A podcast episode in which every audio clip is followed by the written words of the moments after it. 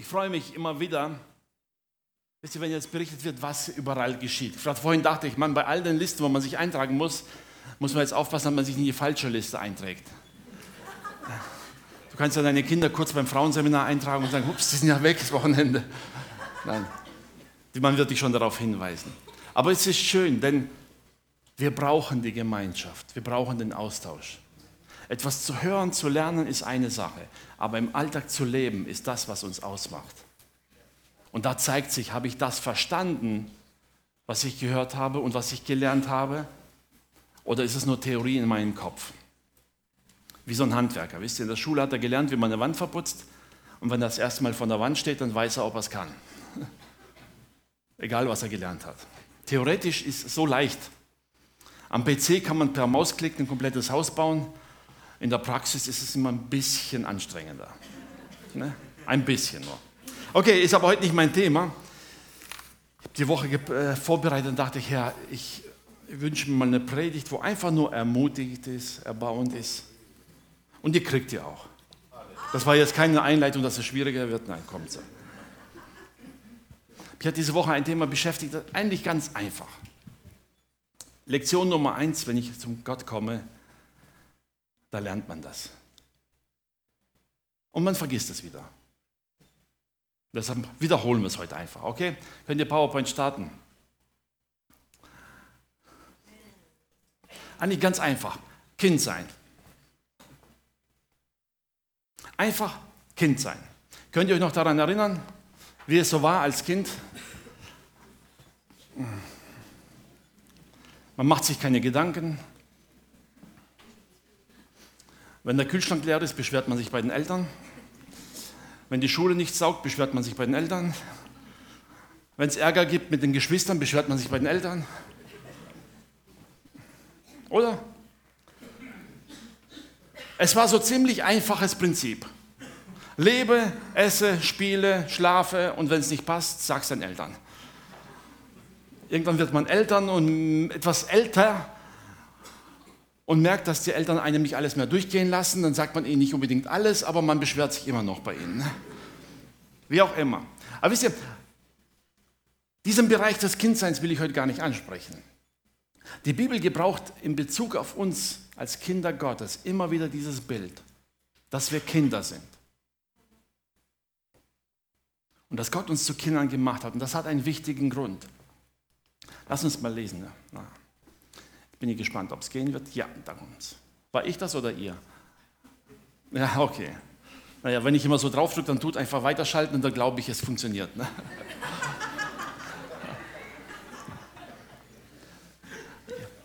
Epheser oder Epheser, wie man es nennen will, Kapitel 1, Vers 5. Werden wir jetzt ernst lassen.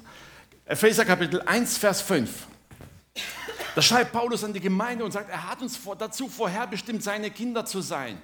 Manche lesen halt, er hat die Kinder ausgesucht und vorher bestimmt, die Kinder sein dürfen. Stimmt da nicht. Er hat uns dazu vorher bestimmt, was wir sein dürfen aus dem Glauben.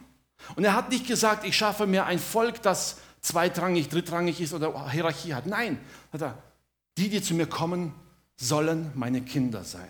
Dazu hat er uns vorher bestimmt. Ist aber ein anderes Thema. Okay. Aber wir sollen Kinder sein. Durch Jesus Christus nach dem Wohlgefallen seines Willens. Gott will, dass wir seine Kinder sind. Nicht das Fußvolk, nicht die Arbeiter, nicht die Bauern, die man so irgendwo braucht und im Krieg als erst in die Reihe stellt, wo man sie entbehren kann. Nein, Gott will dich als Kind.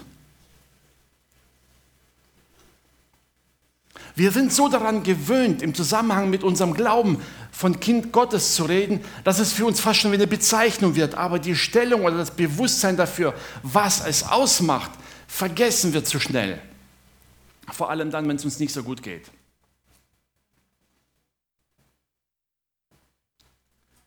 Gott hat sich nicht die besten Exemplare als Kinder ausgesucht. Die fähigsten, die stärksten,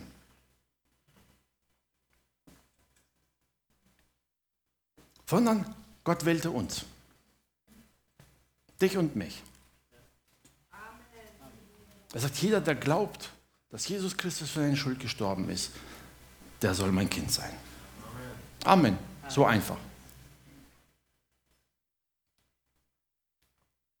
Kindschaft im biblischen Sinne, wie Gott es auch geplant hat, ist kein Verdienst und auch kein Prozess. Es ist ein Zustand, eine unveränderbare Tatsache. Du kannst es nicht ändern. Das ist das Schöne daran. Weißt du, wenn du einen Sohn hast, eine Tochter hast, wie auch immer, da steckt deine DNA drin. Kannst du nicht ändern. Nicht möglich. Selbst bei allen Wissenschaften, allen Erfolgen ist es nicht möglich, die DNA eines Menschen so zu verändern, dass er nicht mehr Kind einer bestimmten Person ist. Oder? Du kannst ihn verleugnen, du kannst ihn erben, du kannst ihn aus dem Haus schmeißen, er bleibt trotzdem dein Kind. Du kannst dich über deine Eltern aufregen und sie beschimpfen, wie auch immer sie bleiben, deine Eltern. Zumindest vom leiblichen Verhältnis her gesehen. Wisst ihr, und das ist ein Punkt, den die Bibel immer gebraucht, ganz klar. Gott sieht uns wie Kinder. Eine unveränderbare Tatsache. Nicht, okay, heute hast du es verdient, kann ich Kind nennen. Morgen, naja, bei dem, was du heute verbockt hast, bleib lieber draußen. Machst mir ja nur Schande, wenn du hier reinkommst. So fühlen wir uns manchmal. So denken wir manchmal. Und glaubt mir, der Teufel gebraucht diese Gedanken, um uns wieder klein zu kriegen, um uns von dem fernzuhalten, was Gott uns gegeben hat. Gott sagt aber, du bist Kind. Unveränderbare Tatsache. Wisst ihr, das Interessante ist, Paulus gebraucht dieses Bild sehr oft in einer Zeit hinein, in der das gar nicht so üblich war. Wir kommen gleich zu einer Bibelstelle, wo es ein bisschen erklärt. Müsst ihr mal vorstellen, sie lebten im römischen Reich. Das römische Recht sah in Bezug auf Kinder nicht dieses Verhältnis, wie wir es heute sehen. Eine Familie hatte Kinder, die erstens mal die Familienstammbaum sichern sollten, die die Erbschaft regeln sollten, die das Ansehen der Familie erhalten sollten. Aber der Patriarch der Familie, das Oberhaupt der Familie, verfügte über jeden Einzelnen in der Familie. Und solange ein Kind nicht mündig war, verfügte der Vater über alle Rechte. Über die Söhne, über die Töchter und sogar über die Frau. Er hatte volle Verfügungsgewalt. Es sei denn, sein Schwiegervater hat das, die Vormundschaft für die Frau behalten, aus welchen Gründen auch immer, dann durfte der Schwiegervater über die Frau entscheiden. Also es gab Fälle, da hat der Schwiegervater, weil er Krach mit dem Schwiegersohn hatte, die Scheidung eingeleitet, obwohl die Tochter es nicht wollte. Es war egal, sie hatte kein Stimmrecht. Und jetzt kam es zu diesem Kindschaftsverhältnis, zu einem teilweise interessanten Aspekt. Da gab es Familien, die hatten keine Kinder, waren aber reich angesehen. Was macht man? Man adoptiert ein Kind. Man hat aber nicht irgendein Kind auf der Straße adoptiert, das keine Eltern hatte. Nein, man hat bei einer anderen Familie einen gut erzogenen, wohlerzogenen, gut ausgebildeten, fähigen jungen Mann gefunden und hat ihn praktisch abgekauft und den adoptiert. Der hat den Vorteil, er hat eine größere Stellung, seine Familie hatte Ansehen und der andere hatte seinen Erben. Einer der berühmtesten Adoptivkinder dieser Art ist Kaiser Augustus. Sein Großonkel Julius Caesar adoptierte ihn und erhob ihn praktisch in die Stellung, dass er letztendlich Kaiser wurde. Viele Kaiser nach ihm waren Adoptivkinder in dieser Form. Man hat sich also in den anderen Familien Jungen ausgesucht, vor allem, die fähig waren, die gut ausgebildet waren und hat sich diese genommen als Kinder, um den eigenen Stammbaum zu sichern. Und jetzt kommt Paulus und sagt, Gott macht das anders. Er sucht sich nicht die Fähigen, nicht die, die ihm was bringen, nicht die, die irgendwie sein Prestige erhöhen, sondern er nimmt sie alle und macht sie zu Kindern in dieser gleichen Stellung. Ich habe ein kurioses Erlebnis gelesen, da, oder eine Geschichte von einem Mann. Er war wohlhabend, hat aber nicht so die hohe Stellung gehabt, die er gern hätte, hat seine beiden ältesten Söhne adoptieren lassen von anderen. Beide Söhne wurden berühmt. Das Problem war, die jüngeren Söhne starben ziemlich früh und er hatte keinen Nachfolger mehr. Und seine eigene Familie ist untergegangen. Er hatte zwar das Geld, aber keinen Nachfolger mehr. Wisst ihr, und in dieses Denken kommt hinein diese Botschaft von Evangelium. Alle suchen sich Kinder, die ihnen Ehre bereiten. die sie repräsentieren. Und Paulus sagt, und Gott hat aber uns einfach als Kinder eingesetzt. Er, der höchste Gott mit aller Macht, suchte sich nicht die Perfekten, nicht die, die schon eh, äh, wie wir sagen würden, weißt du, von Natur aus gut äh, beschenkt wurden, sondern er sucht sich uns aus und sagt, ich werde mit euch mein Reich bauen und ihr sollt meine Kinder sein. Und diese Tatsache ist unveränderbar. Du bleibst mein Kind. Galater 4, 1 bis 7, da spricht Paulus genau von dieser Situation. Denn in der damaligen Zeit war es auch so, ein Kind, wenn es aufgewachsen ist, war es zwar das Kind des Vaters, hat aber keinerlei Rechte. Es hatte keine Verfügungsgewalt, nichts. Bis zu dem Zeitpunkt, in dem es für mündig erklärt wurde. Und diesen Zeitpunkt legte in der Regel der Vater fest. Oder wenn der Vater gestorben ist und automatisch der älteste Sohn dann nachrückte. Aber bis zu diesem Zeitpunkt hatte das Kind nichts zu sagen. Es wurde erzogen, es hat die Privilegien genossen, aber wie gesagt, wenn es dem Vater in den Kram passt oder wenn er dachte, es wäre von Vorteil für sich oder für seine Familie oder für den Sohn, dann wurde er einfach irgendwo an jemand anders weiterverkauft.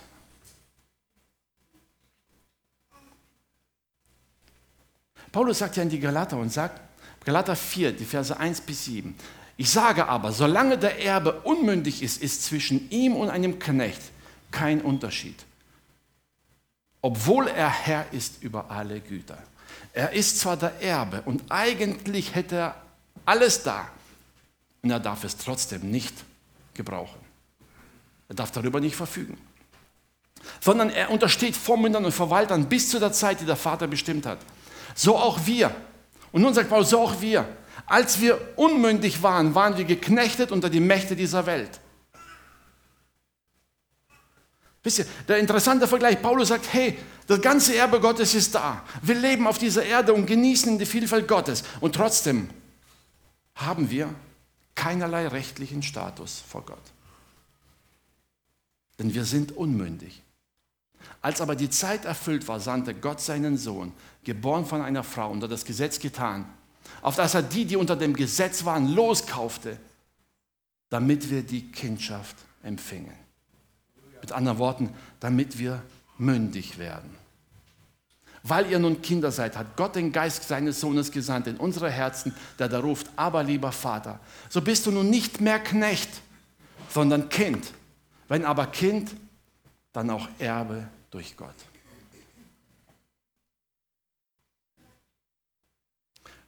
Gott macht dich zu einem Kind und erklärt dich für mündig zu einem Erben. Und das ohne, dass du was geleistet hast. Du musst es nicht glänzen. Du musst es dich nicht hervortun, um irgendwelche besondere Fähigkeiten zu zeigen, damit du interessant wirst für den anderen. Prestige, Ansehen war damals für die Gesellschaft wichtig vor allem für die herrschende Schicht. Es waren ja letztendlich nur ein paar Familien, die die Herrschaft unter sich aufgeteilt haben. Und da musste jeder genau darauf achten, dass er ja den besten und den größten und den, äh, wie soll man, den fähigsten Mann an die Spitze der Familie bringt, um die Familie weiterhin so berühmt und äh, erfolgreich zu halten.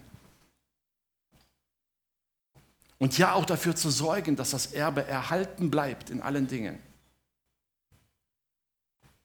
Wisst ihr, und dann spricht Paulus da hinein, wir haben einen Gott, der sein ganzes Erbe einfach dahin gibt. Sagt, hier. Unabhängig davon, ob du was leisten kannst oder nicht. Unabhängig, ob du fähig bist oder nicht. Unabhängig davon, ob du jetzt brillierst in der Welt oder unscheinbar bist. Er sagt, hier, du bist mein Kind und hast Anspruch auf mein Erbe. Einfach Kind sein. Amen. Ist dir das bewusst? Gott macht dich einfach zum Kind ohne jegliche Vorbedingung. Das Einzige, was du tun musst, ist, glaube, dass Jesus Christus für deine Schuld gestorben ist. Glaube. Das heißt, bekenne, ja, ich muss zugeben, ich bin Versager. Ich könnte vor Gott niemals hinstehen und sagen, hey, eigentlich bin ich doch gut genug, dass du mich in den Himmel reinlassen könntest. Keine Chance. Die Bibel sagt, kein Mensch könnte jemals sich vor Gott rechtfertigen.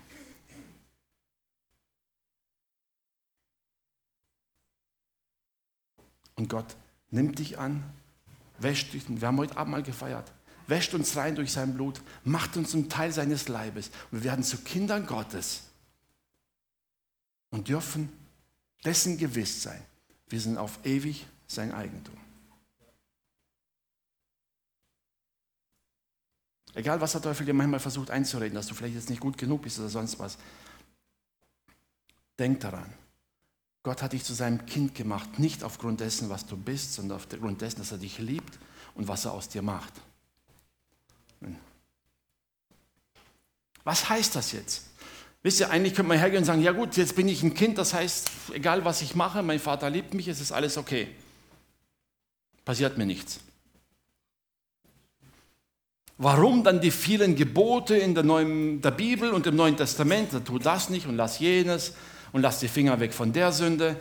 Warum das alles? Ich meine, ich kann doch einfach Kind sein. Es stimmt, du kannst einfach Kind sein. Das Problem ist nur, du beraubst dich deines Erbes. Nochmal zurück zu dem Beispiel. Stell dir vor, ein reicher Mann hat einen Sohn erzogen. Eines Tages wird er sein Erbe, wird sein Nachfolger. Und in dem Moment, wo er mündig ist und verfügen darf oder eingesetzt wird als Oberhaupt, kann er über alles verfügen, was da ist. Was glaubt ihr, was in dem Moment passiert, wenn er einfach nur noch macht, was er will?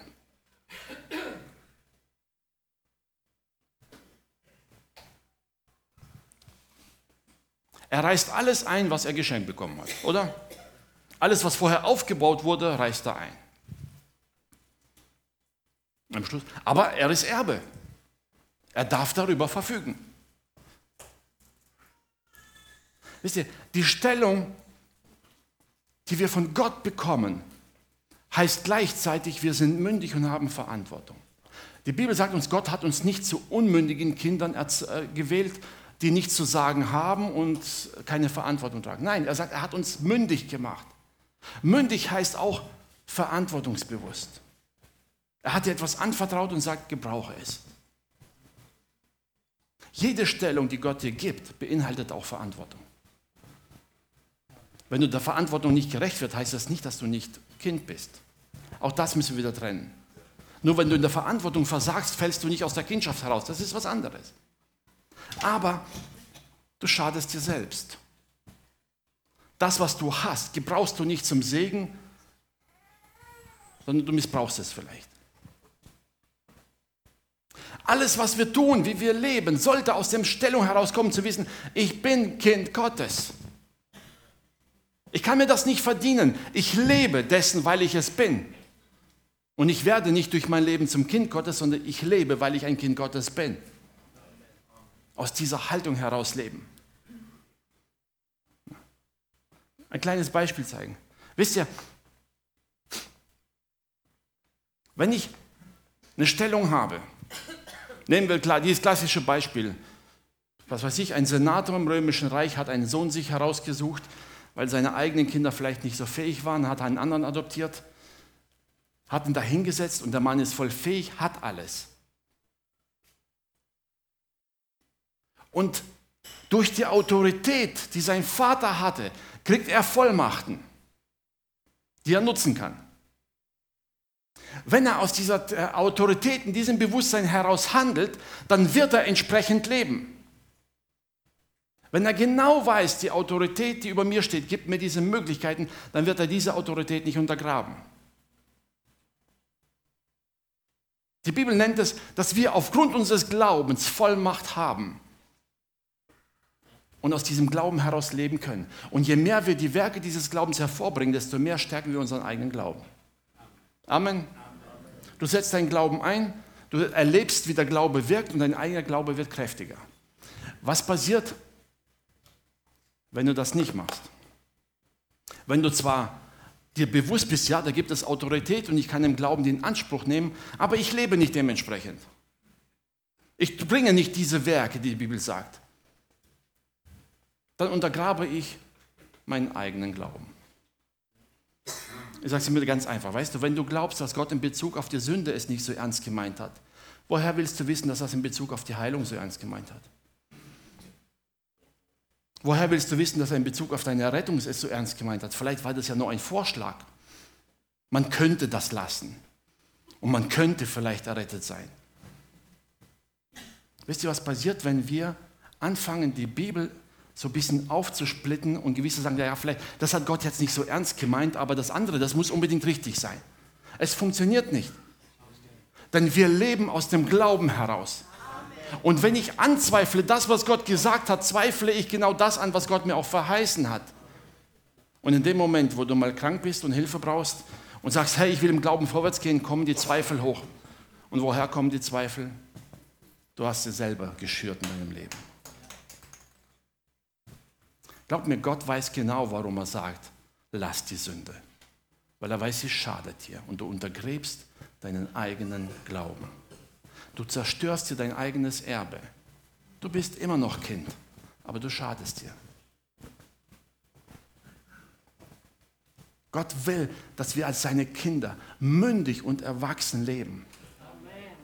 Römer 8, die Verse 14 bis 17. Denn welche der Geist Gottes treibt, die sind Gottes Kinder. Nun, es gibt dann Spezialisten, die dann hergehen und anfangen, ja, Moment mal, der Geist Gottes treibt dich nicht, also kannst du nicht Gottes Kind sein. Das sind dann die, wo ich dann sage, die aufgrund ihrer eigenen Erkenntnis glauben zu definieren, was der Geist Gottes ist und was nicht. Vers 15, lesen wir weiter. Denn ihr habt nicht einen Geist der Knechtschaft empfangen, dass ihr euch abermals fürchten müsstet. Paulus bezieht sich hier wiederum auf das alte Gesetz zurück und sagt, hey liebe Leute, wir haben in Angst vom Versagen gelebt. Wir hatten in Angst davor gelebt, dass wir das Gebot nicht erfüllen können. Die Bibel sagt, als Gott zum Volk Israel sprach und der Berg erbebte und es kam Donner, rannten sie davon, weil sie Angst hatten. Ganz nebenbei, ich bin immer noch da am Arbeiten an dem Thema. Wisst ihr, manche Leute oder reden so, als ob der Gott im Alten Testament und der Gott im Neuen Testament zwei verschiedene sind. Irgendwie hat Gott seine Meinung geändert. Ja, früher habe ich so gesagt, aber heute ist das anders. Die Bibel sagt, er ist unveränderbar. Er hat sich nicht verändert. Der Gott, der im Alten Testament gesprochen hat, ist der gleiche Gott, der im Neuen Testament spricht. Er hat sich nicht ein bisschen verändert. Ja. Aber nur wir müssen es in unserem Kopf auf die Reihe kriegen. Aber wieder ein anderes Thema, ja. Okay, ihr habt nicht einen Geist der Knechtschaft empfangen. Er sagt, ihr seid nicht Knechte, die den Kopf einziehen müssen, wenn sie zum Herrn ins Zimmer kommen. Kinder machen das nur, wenn sie was verbockt haben. Wenn Kinder ein reines Gewissen haben, dann ziehen sie den Kopf niemals ein. Und es juckt sie auch nicht, ob du gerade telefonierst und eine Besprechung hast. Interessiert sie nicht. Weil sie wissen, ich kann zu meinem Vater kommen. Sondern ihr habt einen Geist der Kindschaft empfangen, durch den wir rufen, aber lieber Vater. Den Geist der Kindschaft. Ein Geist in uns, der uns sagt, hey, du bist ein Kind Gottes. Du gehörst zu ihm. Der Geist selbst gibt unserem Geist Zeugnis, dass wir Gottes Kinder sind. So sind wir aber Kinder, so sind wir auch Erben, nämlich Gottes Erben und Miterben Christi. Da wir ja mit ihm leiden, damit wir auch mit ihm zur Herrlichkeit erhoben werden. Es ist schade, dass das Christentum so viel vom Erbe Gottes liegen lässt, weil er sich dessen nicht bewusst ist, dass Gott dieses Erbe seinen Kindern gegeben hat. Er hat nicht gesagt, ich werde ihnen dieses Erbe geben, sobald sie irgendwann mal in der Ewigkeit sind. Hat er nicht gesagt. Paulus sagt, sollte er uns nicht mit ihm alles geben? Alles. Gottes Geist ist seine DNA, die in uns wohnt, die uns prägt. Stell dir mal vor, du weißt ja, medizinisch gesehen, die DNA eines Menschen entscheidet viel über einen Menschen wie viele Haare er hat oder nicht, wie groß er ist oder nicht, äh, ob Mann, ob Frau. Es liegt in der DNA. Die kannst du nicht leugnen. Und diese DNA, das ist das Produkt deiner Eltern.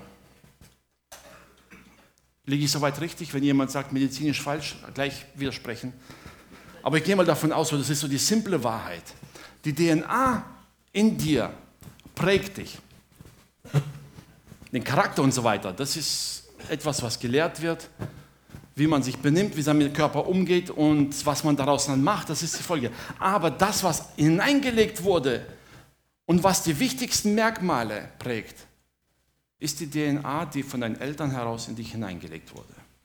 Amen. Paulus sagt, der Geist Gottes ist in uns hineingelegt. Und wenn wir es dem Geist Gottes herauslegen, ist es Gottes DNA, die uns leitet, die uns prägt, die uns gestaltet. Wenn wir darin leben. Es ist unmöglich zu sagen, ich bin ein Kind Gottes und sich nicht zu verändern. Dann stimmt was nicht. Es geht nicht.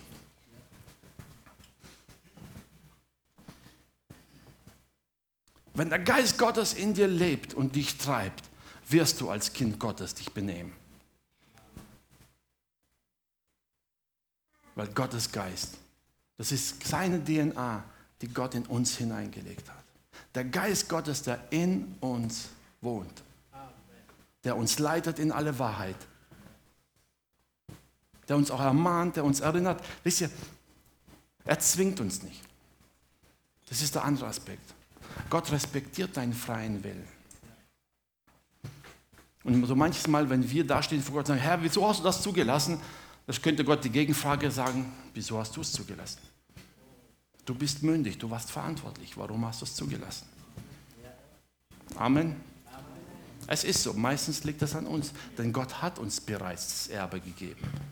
Sagt hier, Gott weiß, dass wir nicht vollkommen sind und Gott hilft uns. Er hilft unserer Schwachheit, er hilft uns aus, wenn wir zu ihm kommen, ihn um Hilfe bitten, ja und Amen. Aber noch einmal, er hat uns nicht zu unmündigen Kindern berufen, die genauso wie die Knechte zwar im Haus leben, alles genießen dürfen, aber nichts zu sagen haben. Die Schrift sagt, er hat uns durch Jesus Christus mündig gemacht. Das ist der Unterschied. Er hat uns mündig gemacht und damit verantwortlich gemacht für das, was er uns anvertraut hat. Gott will reife Kinder die wachsen und gedeihen und das Erbe, das er ihnen gegeben hat, einsetzen, um sein Reich zu bauen. Unmündige Knechte hat er genug auf der Welt. Die Bibel sagt, ein Prophet sagte, Gott lenkt selbst die Herzen der Könige wie Wasserbäche. Wisst ihr, und das Schöne ist, wenn ich mir Offenbarungen mir anschaue, manchmal denkt man, oh Mann, die Krisen, die Angst, Not. Ich sage mir einfach, hey, egal was kommt, Gott hat das längst gewusst. Wir können Gott nicht überraschen. Du kannst Gott selbst mit deinen Fehlern nicht überraschen. Wusstest du das? Eine meiner Lieblingsstellen die zu, oder zur Lieblingsstelle in der Bibel geworden ist. Als Jesus Petrus ansagt, sagt Petrus, heute Nacht wirst du mich verleugnen. Oder? Stell dir vor, Jesus guckt dich morgens an, sagt, hey, Schön, dass du wach bist. Ich weiß, du wirst heute ein bisschen Mist bauen. Was für ein Kompliment, ne? Und gleichzeitig weiß Jesus, hey, aber heute Abend sehen wir uns wieder und ich nehme dich in den Arm und ich werde dir vergeben.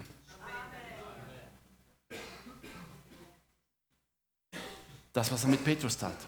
Er hat ihn vor dem Fehler nicht bewahrt. Er sagte, Petrus, du musst noch ein bisschen lernen. Das ist die Liebe und das Vertrauen, das Gott in seine mündigen Kinder legt. Er sagt, ich habe dich dazu berufen, Kind zu sein, und ich weiß, dass du Fehler machen wirst. Das heißt nicht, dass ich Fehler machen sollte oder darf so viel, denn ich werde mir schaden. Petrus hat durch diese Erfahrung viel gelernt. Glaub mir, es ist nicht angenehm, wenn in allen Büchern, in allen Briefen, in millionenfacher Bibelausgabe drinsteht, hey Petrus, Mann, hast du versagt. Na, oder? Also erspar dir das Versagen. Wer weiß, wer über dich ein Buch schreibt.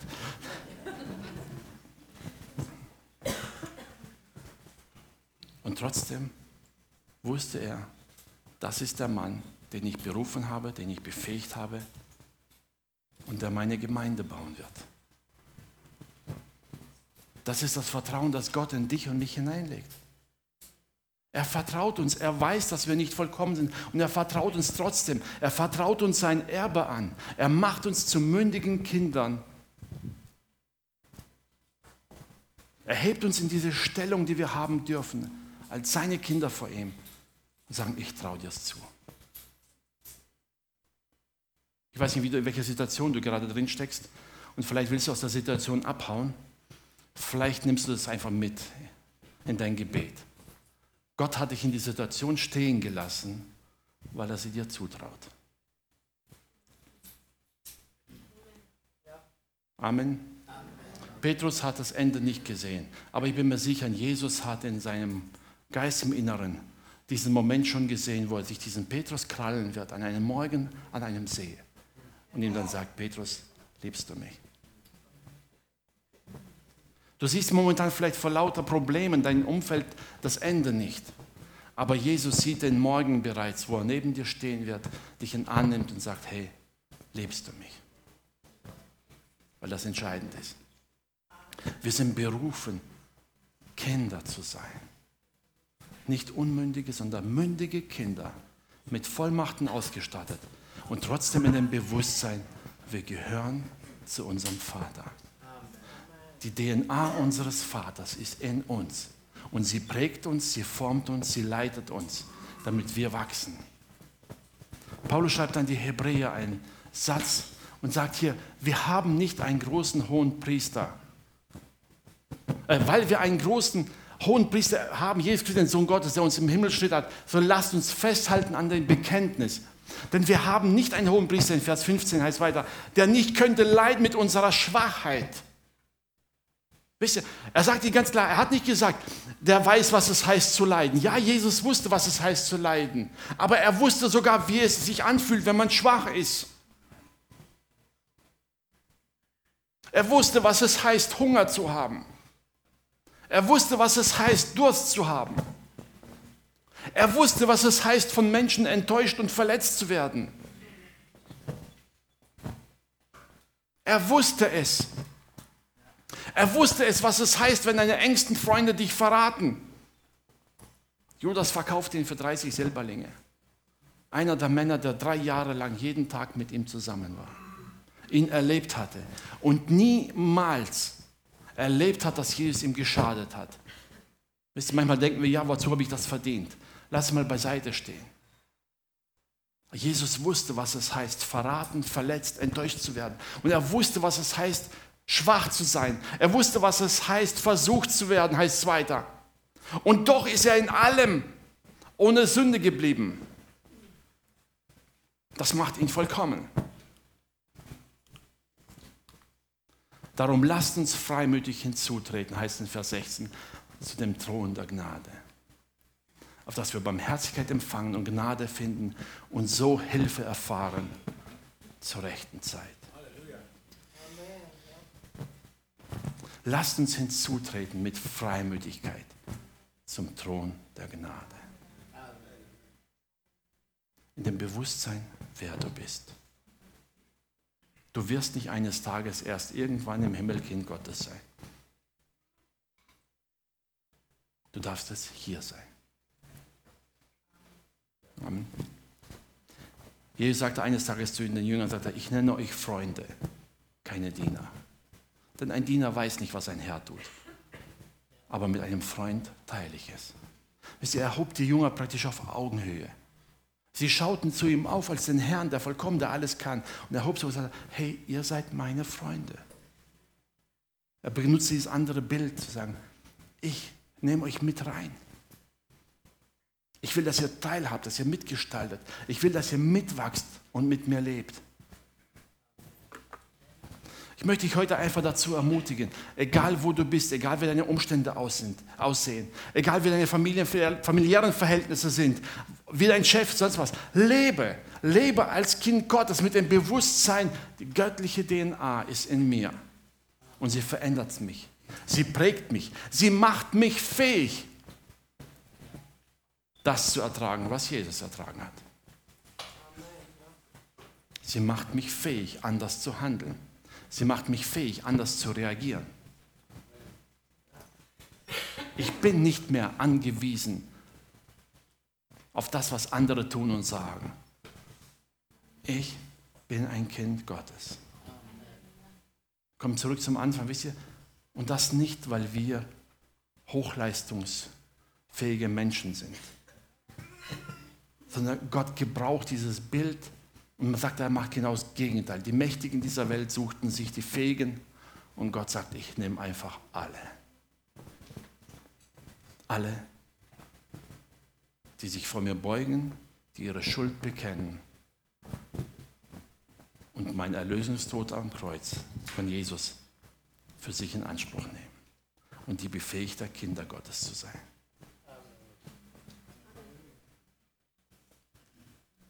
Also uns alle gleich. Amen. Wisst ihr, jeder, der diese Gnade erfahren hat und weiß, was er von Gott damit in die Hände gelegt bekommen hat, der wird nicht leichtsinnig sündigen. Man wird nicht leichtsinnig sündigen und das, was praktisch missbrauchen, was Gott in dich hineingelegt hat.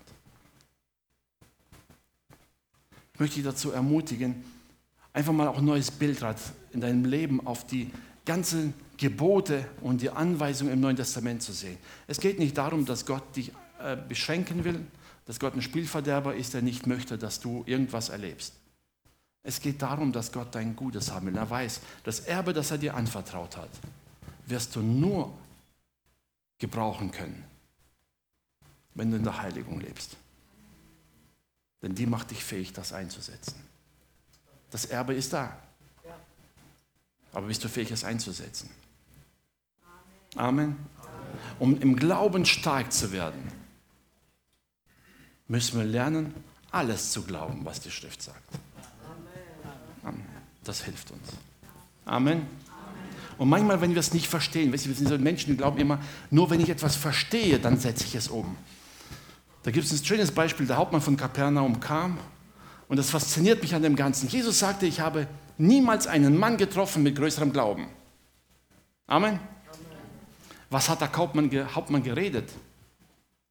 Der Hauptmann hat kein einziges Mal das Wort Glauben erwähnt. Könnt ihr mal die Geschichte nachlesen. Er hat überhaupt nicht vom Glauben gesprochen. Der Hauptmann spricht von Disziplin und Gehorsam.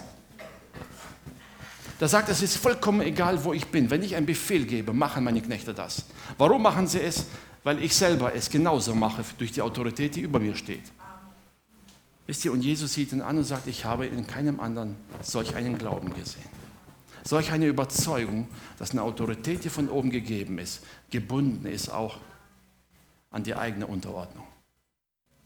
In Bezug auf den Kindschein, wisst ihr, wir haben das Erbe, aber dieses Erbe können wir erst einsetzen, wenn wir uns selber einfügen. Du kannst natürlich dein Leben lang als Kind Gottes leben und alles geht schief. Und ich sage dir zum Trost, ja, du bleibst trotzdem Kind Gottes. Das ist nicht die Frage. Die Frage ist, willst du so leben? Oder willst du ein Leben haben, in dem das, was Gott in dich hineingelegt hat, tatsächlich zur Fülle bringt? Denn ich bin fest überzeugt, ein glückliches Leben ist geprägt davon, dass das, was Gott in uns hineingelegt hat, auch zur Blüte kommt. Wenn Gott Fähigkeiten in mein Leben hineingelegt hat und ich kann diese Fähigkeiten nicht einsetzen, werde ich unzufrieden sein. Es ist so. Dann fehlt mir etwas. Gott hat in jeden von uns viele Fähigkeiten hineingelegt und er möchte sich entfalten, denn das macht uns wiederum ein erfülltes Leben. Und das ist, auch das wieder ist nur der nächste Schritt. Nicht umgekehrt. Bitte denk niemals umgekehrt, dass du dir in irgendeiner Form die Kindschaft vor Gott verdienen musst oder kannst. Es geht nicht. Dieser Schritt ist und bleibt ein Gnadenakt Gottes, wo uns hineingeführt hat, sagt, ich erkläre dich zu einem mündigen Kind. Kannst du jetzt am Nachbarn kurz umdrehen und sagen, herzlichen Glückwunsch, du bist ein mündiges Kind Gottes.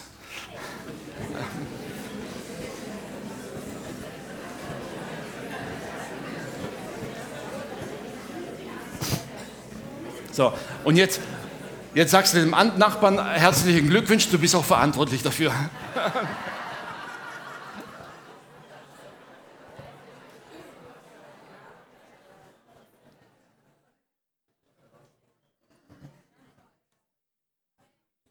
Amen.